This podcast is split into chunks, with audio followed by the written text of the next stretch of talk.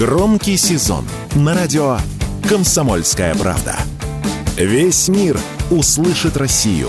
Весь мир услышит радио «Комсомольская правда».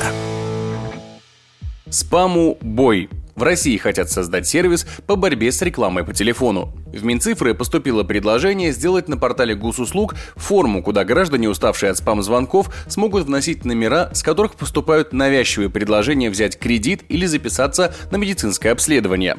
После Роскомнадзор будет устанавливать принадлежность номеров из получившейся базы и передавать данные в Федеральную антимонопольную службу, где будут решать, нарушил ли звонок закон о рекламе.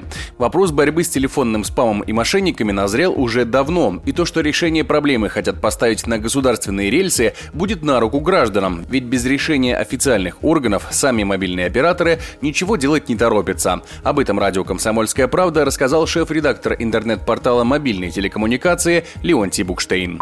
Оператор не хочет с этим связываться. Я должен подать в прокуратуру заявление, написать номер, они вынесут решение или там суд. Потом оператор будет. Поэтому пришли к такому более-менее, конечно, паллиативное решение, но все-таки. Решили, что на госуслугах, если я внесу, во-первых, сохраняется мое авторство претензий. Как пока что, допустим, временный выход из положения, пусть попробует поработать. Эту работу надо развернуть. Это говорит о том, что государство хочет меня оградить.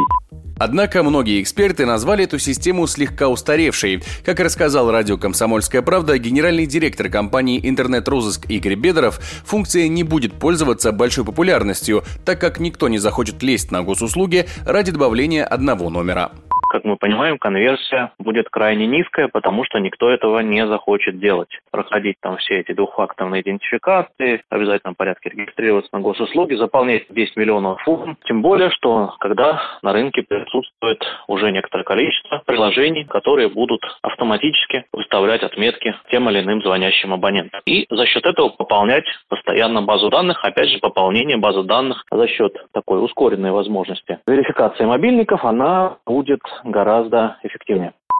С каждым годом количество спам-звонков увеличивается. С ними сталкиваются 94% абонентов. В первой половине этого года россияне получили около 4 миллиардов таких вызовов, что втрое больше, чем годом ранее. Чаще всего они поступают абонентам из Москвы, Санкт-Петербурга, Краснодара, Уфы и Новосибирска. Егор Волгин, радио «Комсомольская правда».